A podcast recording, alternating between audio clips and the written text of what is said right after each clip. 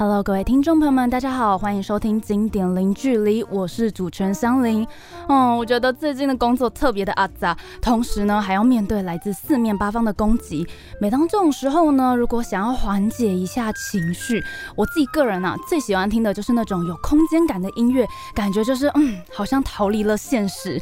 这时候呢，我就很想推荐大家一首歌曲，叫做《根本不是我对手》。这首歌呢，前奏直接就带你抽离这个混。杂的世界。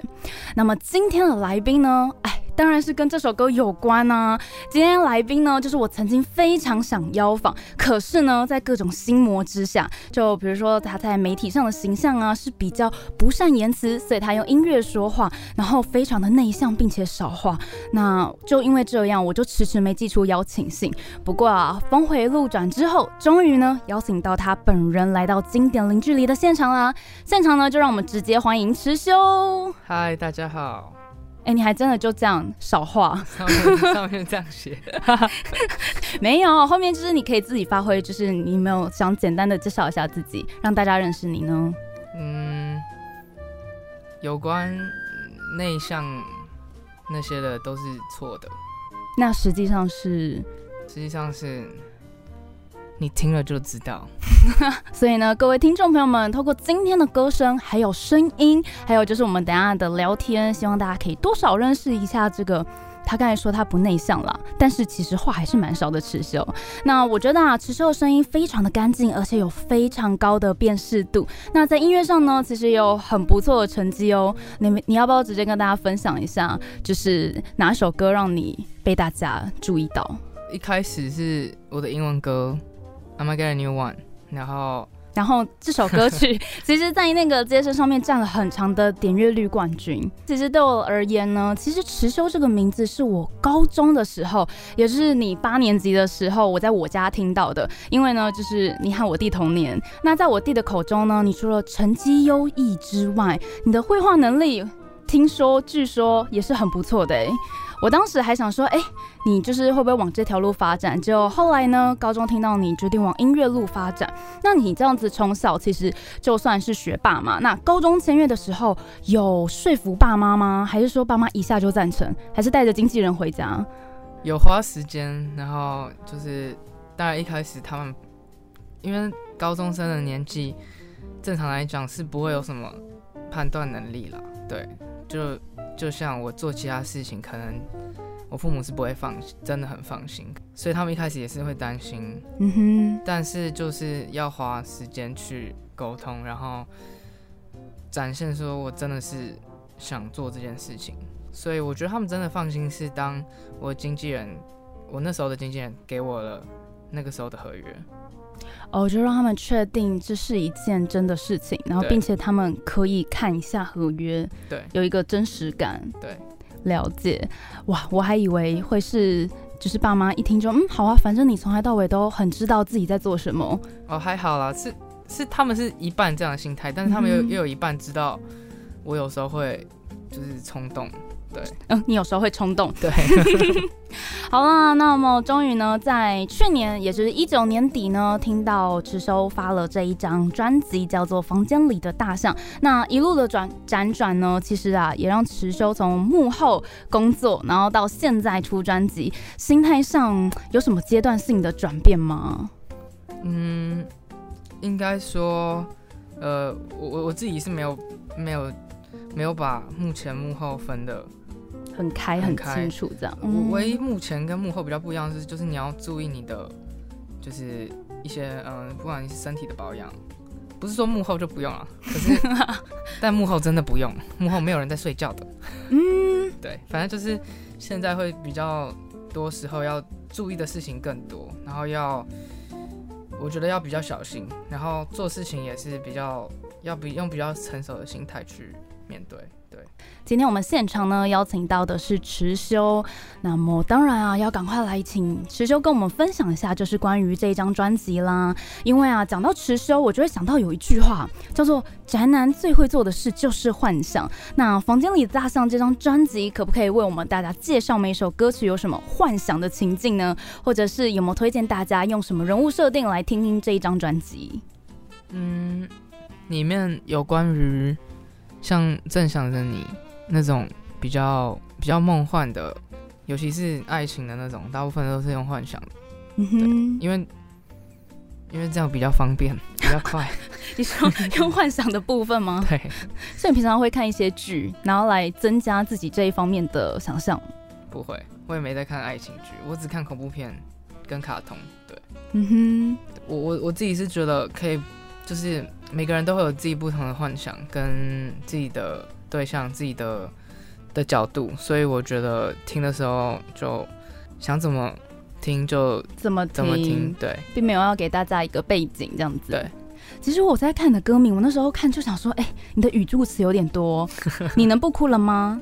正在想着你呢，嗯，你到底是不是要我啦？哎、嗯怎么会就是放这么多语助词在歌里，觉得超不一样的哎、嗯、应该怎么讲？因为我自己很喜欢比较直白的歌词，嗯所以因为我发现华语蛮少人把歌词写的很直白，所以我花蛮多时间在研究，就是直白的歌词怎么写成，不要变成很很无聊，或者是很很太露骨嘛。对，可是又要贴近人，所以我觉得语助词是我们平常很常用的一个东西，就是我觉得可以不用舍去这个很生活化的东西，对。因为这样子点歌的时候，直接从五个字变成六个字，所以其实大家听持修歌也不用特别想说，嗯，今天要怎样的感觉。那我自己听的话呢，有时候会看心情，然后我就觉得，哎、有一些歌当下听觉得还好，可是事后呢，突然脑中出现一段旋律在哼哼唱唱时，才发现，哎、等一下，这不就你的歌的副歌吗？所以其实某一方面还算是蛮洗脑的啦。那你的专辑名称呢，叫做《房间里的大象》，其实呢，这是一个英文的俚语，是当时就是用这个方式在做这个专辑的封面名称吗？呃，其实这这专辑的名称不是我想的，是我的嗯就是企划 Amy 想的。然后，嗯，我一开始也不知道它是一个俚语，但是我就觉得大象很酷，然后我觉得房间也很酷，所以我就觉得，嗯，这名字很酷。原来是我们想的太高深。不过我还是在这边跟大家介绍一下，就是房间里的大象这个英文俚语的意思，就是说一个明明摆在眼前，但是大家却不愿意正视的问题。对，那这可能就是 Amy 当时突然想到的一个原因。我以为，呃，计划想到后要想办法说服你，或者是哎、是是不是要加一些你的，比如说语助词进去啊什么的。嗯，因为因为 Amy 真的很厉害，对，然后不管是他帮我设计的东西，然后还有我我那时候 I'm You One 的封面的那个我，就是他画的，对，他很厉害，所以嗯，基本上他他做什么就是就是赞哦，赞哦，对。那你希望透过这张专辑传达什么感觉，让听众感受到呢？我不会说是嗯一个感觉啦，嗯。我应该我应该说我会觉得，假如说我我我心情不好，我会想做什么事，我或我我我今天遇到什么事情，在什么情境下，我会想听什么东西，嗯哼。我会想要给别人一个呃他可以来来听的地方，对，那其实在这这个年头能够发行专辑，专辑其实跟 EP 还是蛮不一样的。其中有一点就是，专辑它在曲序上面的安排其实是可以有一些心思的。这张专辑你在安排曲序上，你有没有什么小小的心思或是巧思吗？嗯，因为我之前。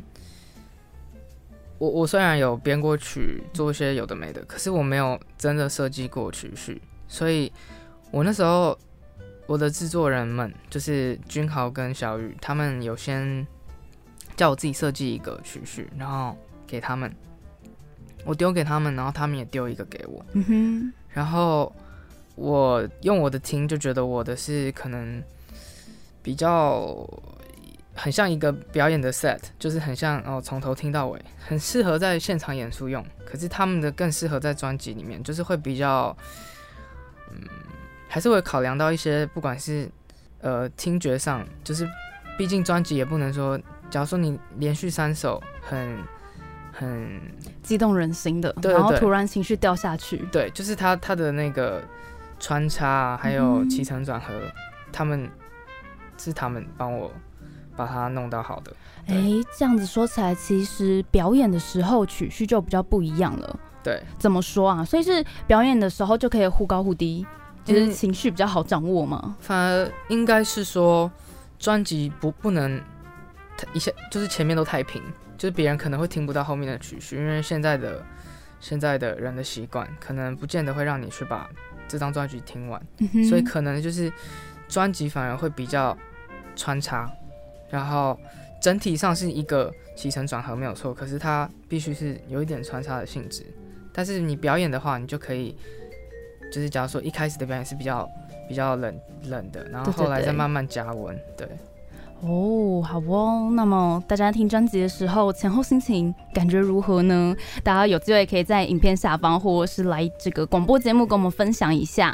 那么接下来呢，就是想问问你，刚才讲说，嗯，那个大象很酷，那所以其实以后如果做你的专辑，就是可以尽量从老皮啊，然后探险活宝啊，然后这些卡通里面抓一些元素，搞不好比较容易中你心喽。一定会中。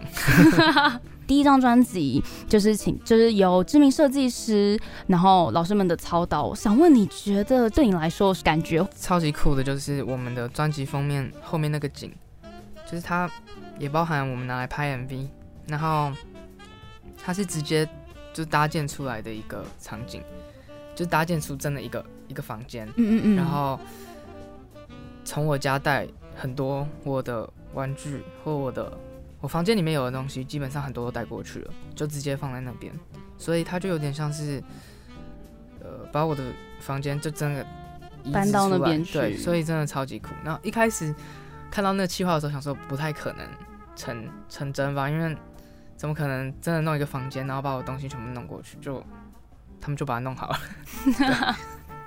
那所以其实呃，因为之前这个房间也有变成展览的一部分，你有没有想说，其实就很希望就住在这里面了？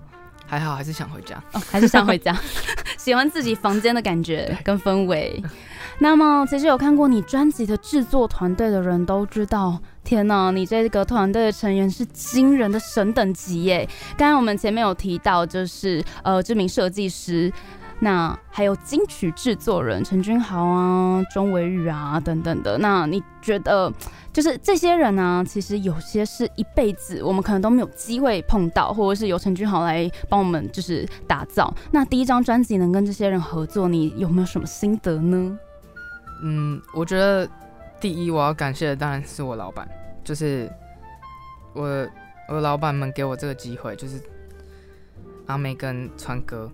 对，我觉得他们给我这个机会，跟君豪还有就是小雨，小雨是我师傅，然后就是让他们可来，就是把我整个整个专辑弄好。我觉得，嗯，梦寐以求机会，然后也很少说遇到，嗯，像我们在做专辑的过程，我们基本上都没有什么碰撞，就是我们的方向超级明确，明确，而且我们假如说啊，我我们听这首歌，然后听完这编曲。通常都不会有人说啊怎么样怎么样，就是嗯就是了就对了，然后就一直做一直做对。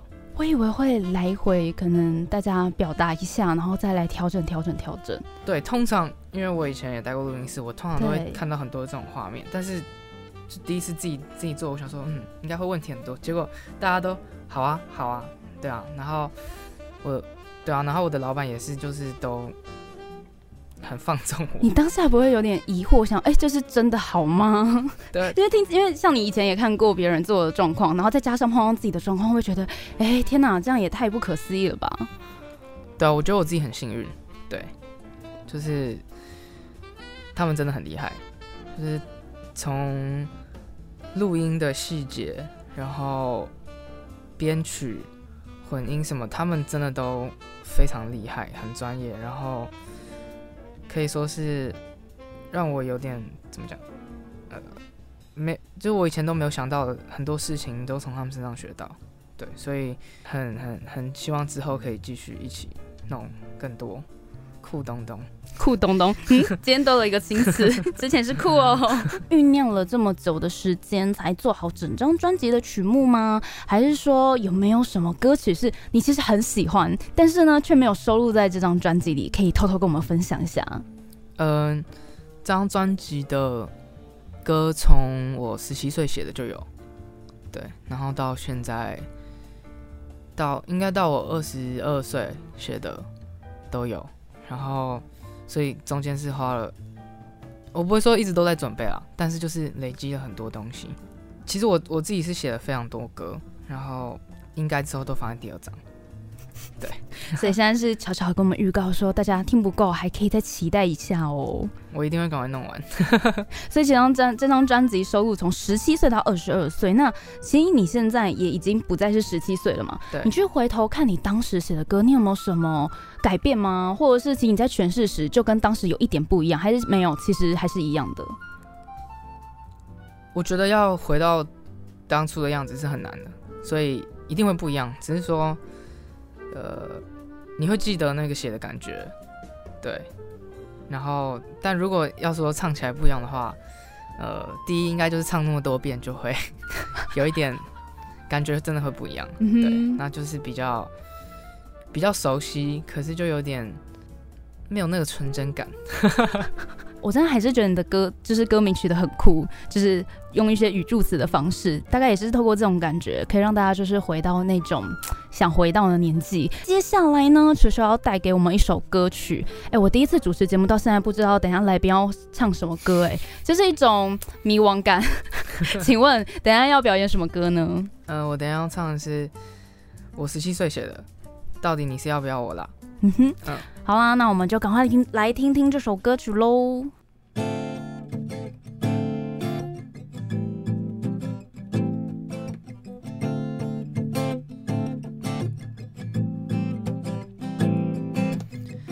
一点也不喜欢危险，要不是你站在这里，心脏都坏了。等你出现，根本就不想要冒险，要不是你，我到现在都还没看过这么晚的街。你说我特别特别的美。但你离开的时候，从来不回头。能不能再等我一下？愿意等你很多下。别急着想逃走，难道这要求过分了吗？能不能再等我一下？会一直在这里呀，看着我说出口。到底你是要不要我来？